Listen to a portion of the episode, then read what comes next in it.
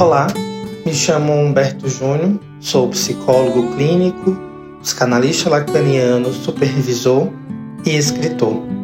E esse é o podcast Alô Lacan, um podcast para tratar, comentar e criticar o lacanismo contemporâneo, a prática psicanalítica e não só.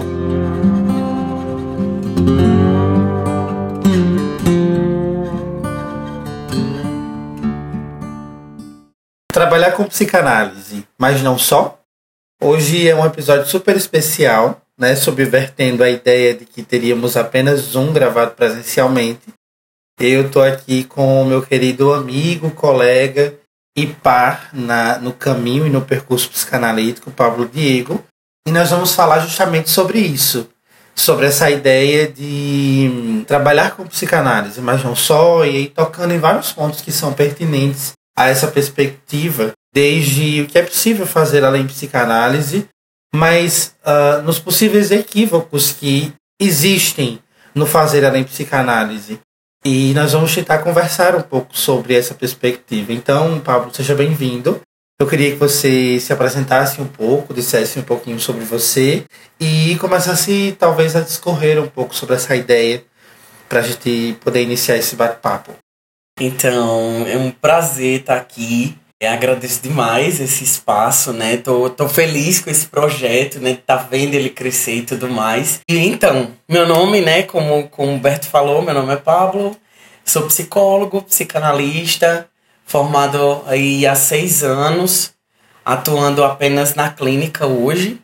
E aí, esse, esse tema veio como uma proposta provocativa, né? Porque a gente adora causasse um, um, uma questão, né, Humberto? Assim. Ama polêmica. Exatamente.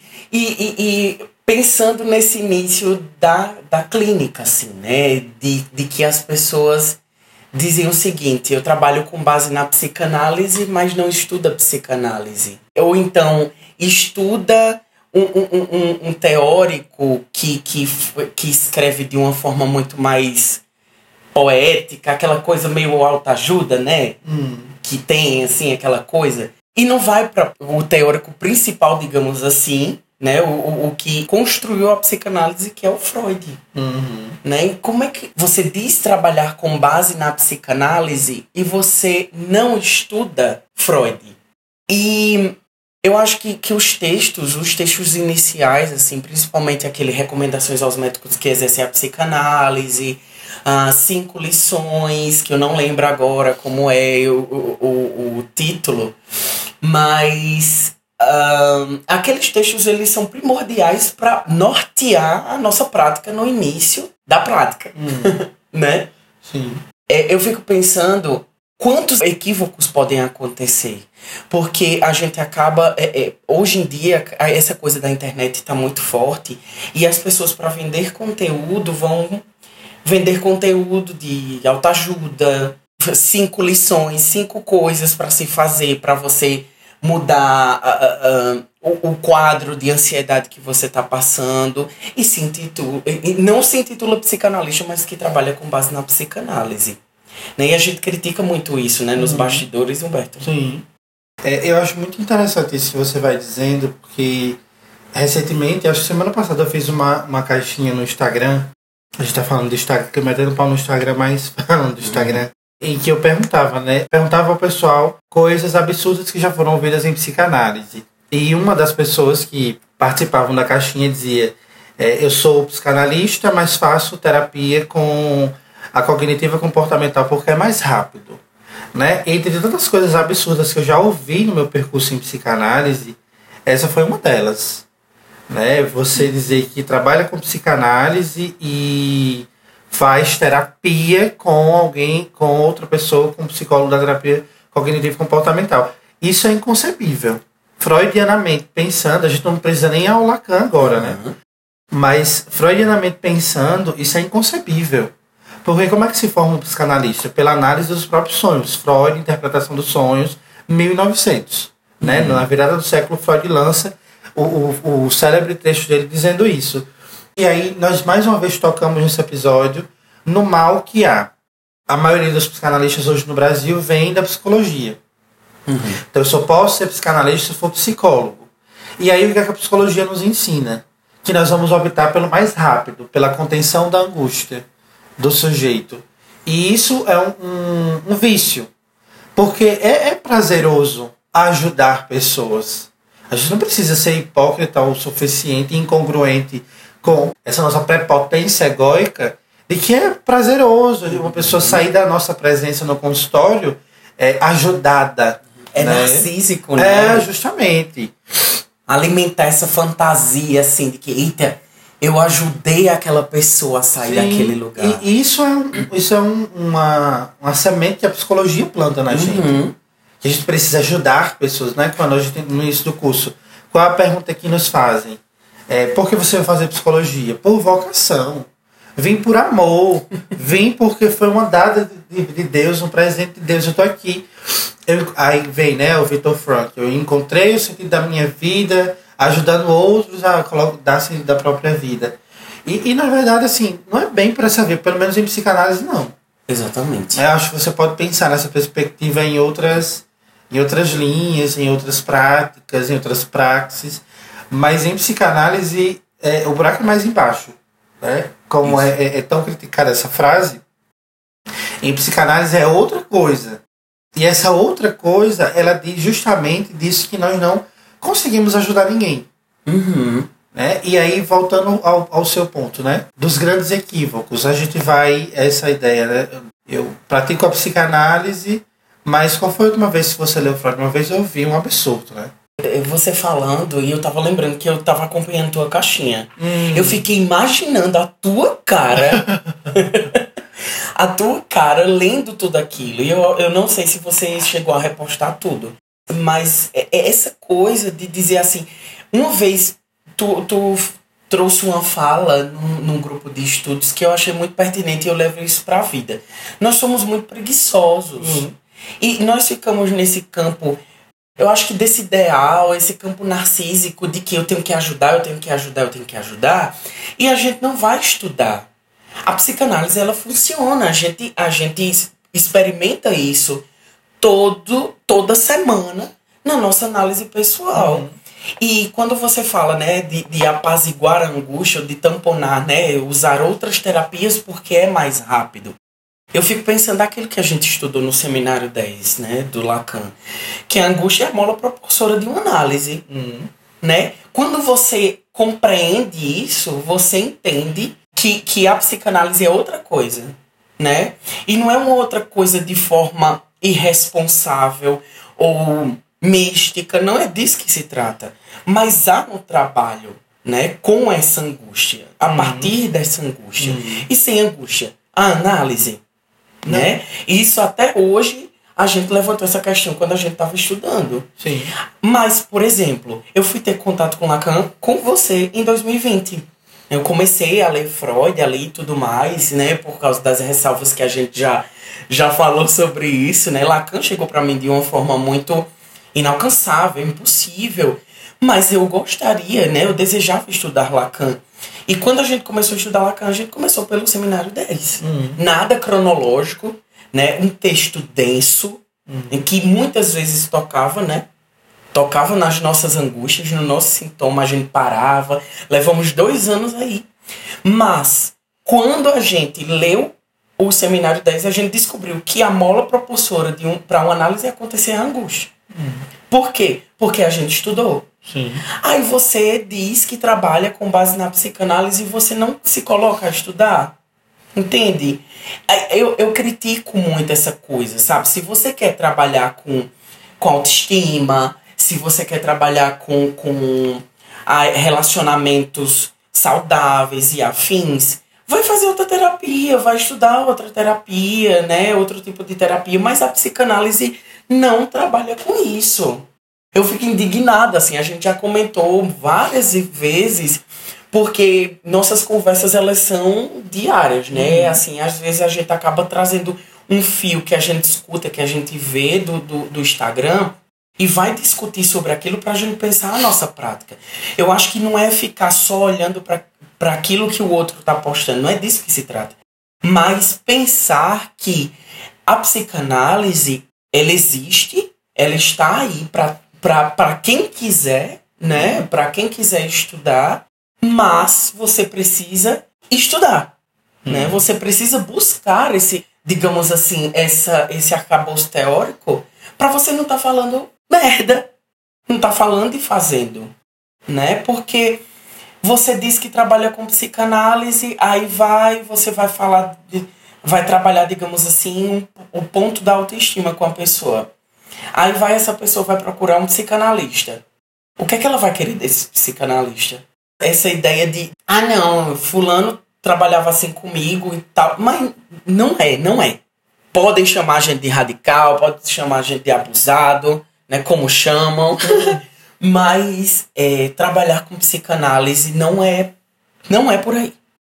Você falando, eu fiquei pensando, né, no que eu estava dizendo anterior a isso que você colocou, que recentemente eu escutei uma coisa muito absurda.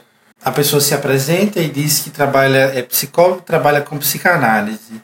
E aí eu questiono, né, dada uma dúvida, uma questão apresentada. Qual foi a última vez que você leu um texto de Freud? Nós estamos em 2023 e aí a pessoa responde em 2017.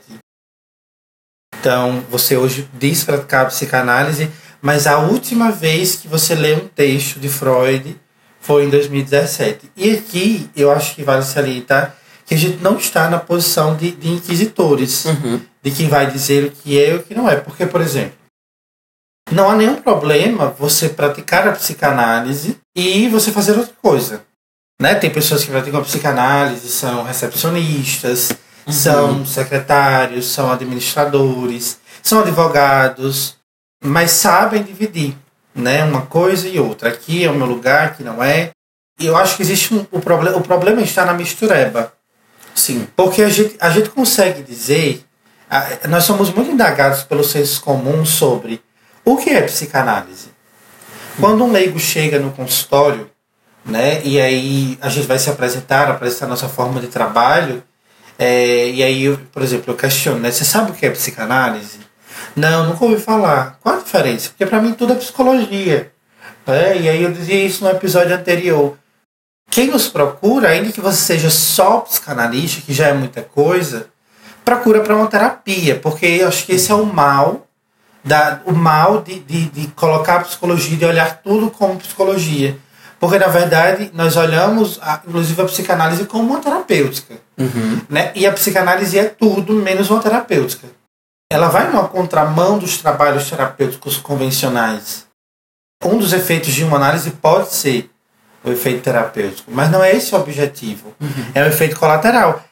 E aí a gente chega nessa seara que é um tanto quanto crítica, que é a mistura, né? Psicanálise, hipnose, psicanálise e terapia de florais, psicanálise e psicologia, psicanálise e constelação familiar, psicanálise e religião, que aqui eu acho que aonde meu corpo pesa, né? Quando a gente vai falar da ideia da prática da psicanálise, meu olho treme, né? Associada à religião, porque se você for ler Freud, como você tanto está batendo nessa tecla, nós vamos encontrar os limites da psicanálise. Uhum.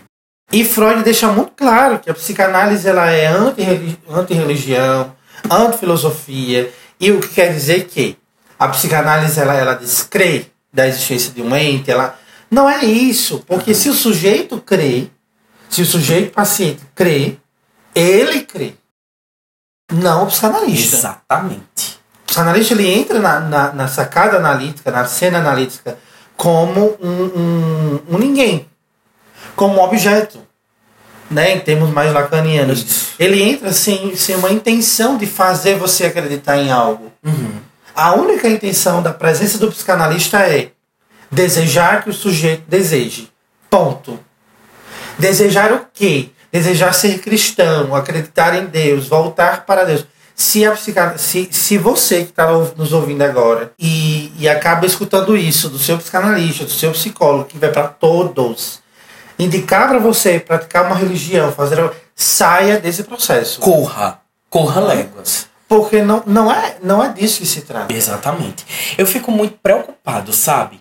A gente também, nós somos psicólogos e a gente pode falar disso, pegando esse gancho, de que nós temos um código de ética, né?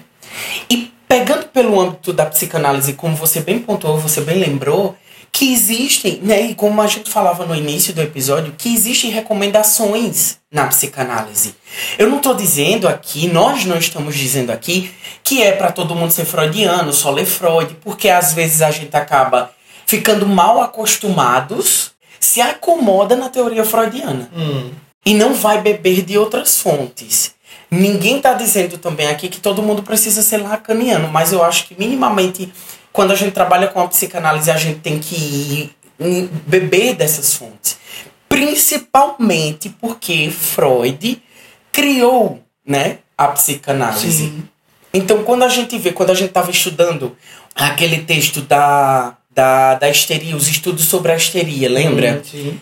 Nossa, a gente viu tanta coisa, né? Tantos elementos ali para Freud construir a, o método de associação livre. A gente, a gente con- conseguiu compreender como foi que ele chegou até ali. O que foi preciso acontecer para ele abandonar a hipnose, né? Para ele abandonar essa visão mais, mais médica, digamos assim, para construir hoje o que a gente trabalha. Mas fica aquela coisa de dizer assim, é, é- é- é- é- não, é, é muito difícil, é, é, é- é uma coisa que eu não entendo. Sim, mas se você não entende, procura um- um- uma pessoa para você trocar, para você construir ali um saber sobre aquilo. E pegando no gancho que você coloca da, da, da religião, eu fico muito preocupado, porque parece aquela coisa de, de tipo assim. é, o sujeito, o sujeito psicólogo, psicanalista tem que aparecer na sessão? Do que que interessa a tua crença no, no processo analítico do, do analisante, né? E, e, e Freud aponta isso, o código de ética aponta isso, mas tem uma galera falando e se posicionando nas redes sociais sobre Deus, sobre a religião, na verdade, né? Não é ne- nem sobre Deus, mas sobre a religião. E, e o que que isso vai contribuir no tratamento daquela pessoa que nos procura, sabe? Eu acho muito delicado, porque quando se parte desse, dessa perspectiva, digamos que, vamos colocar aqui, Humberto é católico, praticante, ele tá de dentro da igreja e tudo mais. Aí chega uma pessoa no consultório te procurando da Ubanda. Aí tu vai rechaçar aquela pessoa, vai querer convertê-la. Nossa, eu vou te dizer uma coisa e tu vai ficar passado, assim, abismado. Um, um certo dia aí eu vi no Instagram um profissional, um psicólogo, não é psicanalista, ainda bem, é, fala com, com a seguinte postagem: Ansiedade é pecado? Uma pausa dramática, essa pausa aqui. Ele tá olhando pra mim e abismado. Foi isso. Eu não acredito. Foi. Ansiedade é pecado? Nossa. É- é- isso é muito delicado. Muito delicado, porque existem fenômenos que nós não deixamos de considerar fenômenos religiosos, né, fenômenos divinos, vou dizer assim, mas existe outra coisa que são as questões psíquicas, sofrimentos psíquicos. E você atrelar um sofrimento a pecado, o que é que tu acha disso, Humberto? É foda, né? Puta que pariu. Puta que pariu. Literalmente. Literalmente. Eu já comento sobre esse absurdo, né? Eu acho que, que nem é nenhuma ferida narcísica, porque uma ferida, na, ferida narcísica que Freud eh, causou na humanidade foi que o eu não é seu e sua morada, mas isso assim, é da ordem do, do absurdo, né? Mas você. Do horror. Sim. Você disse uma coisa bastante perspicaz quando você fala assim. Na psicanálise nós não temos um código de ética, mas nós temos recomendações. E eu acho que você chega num ponto bastante interessante, que é a despeito da discussão, daquela coisa da formalização da psicanálise, né? Para que a gente quer formalizar a psicanálise? Né? A ideia de querer formalizar. Para que se quer formalizar? Para se ter uma regulamentação, uma prescrição, né? Um princípios éticos pautados ah, no fazer. Mas você toca nesse ponto que eu não havia pensado nisso, que nós temos recomendações do Freud, né? Recomendações aos médicos que praticam a psicanálise, mas todos os textos técnicos, observações sobre amor de transferência, sobre As psicoterapia, lições. cinco lições, sobre o amor transferencial, eh, em tantos outros textos, psicanálise selvagem, um texto maravilhoso para tocar nesse ponto que nós estamos tocando. É, são recomendações que o Freud ele vai fazendo ao longo de uma, de uma construção teórica de muito mais de 30 anos, que a gente pega as folhas dos textos técnicos e enrola a coxinha na hora do lanche ou leva para o banheiro para se limpar. Depois de fazer as necessidades fisiológicas. Exatamente. Porque a gente simplesmente pega as folhas, amassa e diz: se, se, se pauta no chavão lacaniano. Cada um coloque algo de si na psicanálise. Outro equívoco. A gente justificar as nossas é, é, idiotices, justificar o quanto somos patéticos na nossa prática com chavões teóricos. Por quê? Onde está o problema do chavão? Onde está o problema do axioma? Onde está o problema do, do, de uma frase? Toda frase ela é descontextualizada. Nós não sabemos, a maioria de nós não sabemos qual foi o texto que Freud falou. O eu não é senhor em sua morada. Nós não sabemos o texto em que Lacan disse: coloque algo de si na psicanálise. A gente só reproduz Só reproduz. como você dizia, né? Não, é difícil ler Lacan, é difícil estudar psicanálise, é ruim, mas é, isso são reproduções da fala de terceiros, de grandes outros que ocuparam funções na faculdade, principalmente, que é de onde nós viemos, e nós é, é, ratificamos essa fala e seguimos com isso. Então, onde fica, né? Como o Totem Itabu nos ensina, o matar o pai. A gente precisa matar o pai. E isso é muito paradoxal dentro de um trabalho de análise, né? Se o analista diz ao, ao analisante, mate seu pai. Aí, se, for um- se, se for passar o ato, vai matar o pai, literalmente É. né? Mas não é esse pai é, é, massificado, esse pai na ordem da realidade. É a palavra de um pai, simbolicamente, que norteia a sua vida sem você pensar sobre aquilo. Porque é uma coisa que a gente conversa muito, eu sempre coloco nas nossas conversas. Você ontem, no, no bate-papo que a gente teve, você disse de uma frase que eu te disse há um tempo. Faz supervisão, mas não acredita em tudo que o teu supervisor está dizendo. Você que está nos escutando agora, escuta o que a gente está escutando, mas não acredita em tudo. Vai pesquisar, duvida do que a gente está dizendo. Sim, discorda. Discorda, descola, né? vai além, faz outra coisa. Prescinde. Prescindir de- do, do que você está ouvindo. E aqui nós entramos em outra seara, que é a problematização das escolas.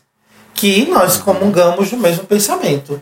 Né? É não prescindir de, um, de uma palavra, não prescindir de um, de um princípio de determinada escola de De psicanálise. instituição, né? Justamente, isso é muito essa palavra que você fala, né, instituição, é, é- ela tem diversos desdobramentos, né? Instituição que foi institucionalizada e instituída por alguém, né? E instituir é, é- é consagrar, se a gente for a epistemologia dessa palavra, a gente consagra, né, como palavra principal, é, como religioso, né?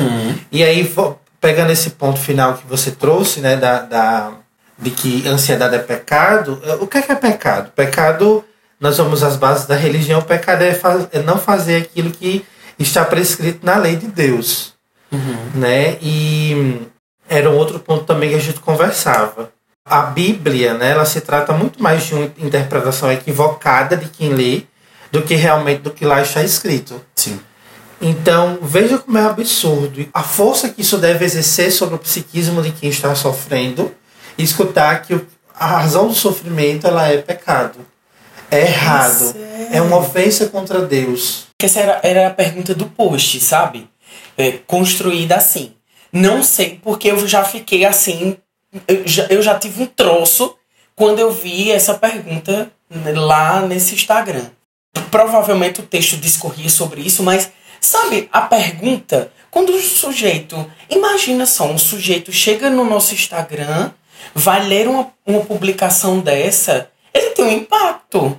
E, e, como você bem lembrou, assim, essa coisa da gente criticar, da gente questionar, da gente ir a fundo, de, de, de buscar saber. Eu acho que tá faltando isso. E a gente, novamente, eu reitero no ponto que você coloca. Nós temos preguiça. Porque as recomendações, aqueles textos técnicos, você, a gente sabe disso, eles são muito claros. Tem muitos pontos ali. Eu diria que os pontos principais que nós precisamos entender, saber como foi Freud construiu, tá ali. Lacan mais à frente, ele vai, ele vai colocar, né, claro, isso de uma forma rasa, resumida, o que nós precisamos escutar num tratamento analítico é o discurso. A gente vai trabalhar com discurso. Como você eh, foi juntando essas informações todas, não interessa a tua perspectiva religiosa, não interessa a tua perspectiva política. Claro que a gente é atravessado por isso, mas num tratamento de análise, e eu ouso dizer também porque eu sou psicólogo, nós somos psicólogos, num tratamento psicológico não interessa a tua religião. Né? Você não vai trabalhar com isso. Não interessa o teu ponto de vista político, interessa do, do, do, paciente, do sujeito que vai te procurar. E um detalhe, né, quando você fala, e só para deixar claro que às vezes o pessoal não entende e às vezes interpreta equivocadamente, intencionalmente, né? Uhum. Quando você diz que não interessa o seu ponto de vista, é relacionado ao profissional. Isso. Né? É, não, Isso. Você profissional, psicanalista, psicólogo, não interessa. Né? Não cabe, não, não, não, não diz respeito a você. Eu penso, sabe? Que um bom psicólogo, um bom psicanalista é aquele que escuta e trabalha com aquele discurso religioso, que escuta o que é que aquele, aquele discurso religioso interfere, afeta, constrói a vida daquele sujeito. Uhum. Né? Se, se esse profissional ele não tem essa, essa ética, esse cuidado, vou dizer assim, esse cuidado diante do sujeito que procura, do, diante do sujeito que está sofrendo, o que é que ele vai fazer? Hum. Né? Eu penso muito, eu, eu tenho repensado muito esses dias, que a nossa escuta ela precisa ser política. Hum. Né? Não, é, não é politicagem, não é partidarismo, mas a nossa escuta ela precisa ser política no sentido de que eu vou escutar onde aquele sujeito está inserido socialmente, eu vou escutar a religião daquele sujeito, a cor daquele sujeito, uhum. né? A, a orientação sexual daquele sujeito. E se a nossa escuta ela não for pautada nessa ética, porque não venham, não venham dizer, ai, ana, é, é, psicanalista não tem cor, não tem gênero. Ó, oh, eu não vou, eu não vou falar um palavrão aqui, mas nós já pensamos nesse palavrão. Beleza. O analista está na posição de objeto mas ele não tem cor, ele não é atravessado pelo discurso social, pela orientação sexual, pelas questões sociais. Mas ontem eu estava dizendo, né, no, no lançamento do, do teu livro, de que hum, o inconsciente ele tem cor. O inconsciente ele tem classe social. Ou não? Se aquele sujeito está inserido numa realidade. É, eu acho que esse é um ponto assim muito interessante que você toca e talvez isso já sirva para a gente chegar ao fim do nosso encontro, é, quando você fala que, que a prática do psicanalista ela é política. É, e é política porque ela permite o sujeito vir a ser. O isso. ponto que eu sempre toco, e às vezes é mal compreendido, que a psicanálise ela é uma antifilosofia, não é que ela é aversa à, à filosofia. Na verdade, a, a psicanálise ela não é uma extensão né, da filosofia. Ontem eu dizia a uma pessoa, se o ser, se o sentido ontológico do ser está de um lado, a psicanálise está do outro, a partir da perspectiva da falta a ser. Uhum. E o que eu quero dizer com isso? Que fazer psicanálise, fazer análise, é aquela famosa história. É a possibilidade de um vir a ser. De um vir a ser que nunca vai ser. Você não nunca vai ser aquilo, você sempre vai estar vindo a ser. É isso que Lacan vai falar na, quando ele trata da, da falta a ser.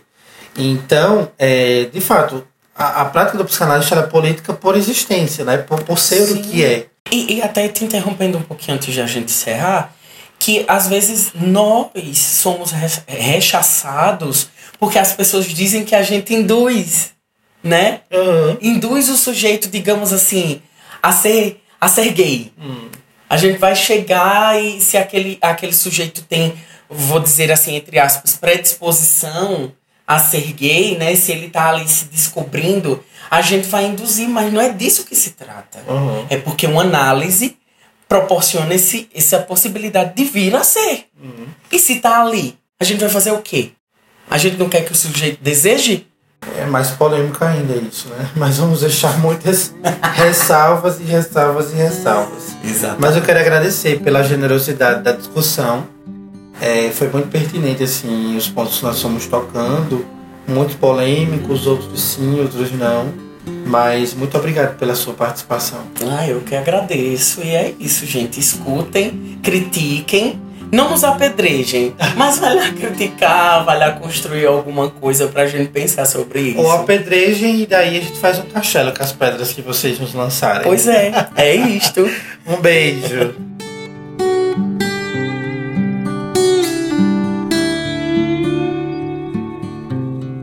Se você gostou desse episódio, siga-me aqui nessa plataforma para receber a notificação dos novos episódios e também me siga no Instagram, arroba Humberto Júnior Psi, e também meu canal no YouTube.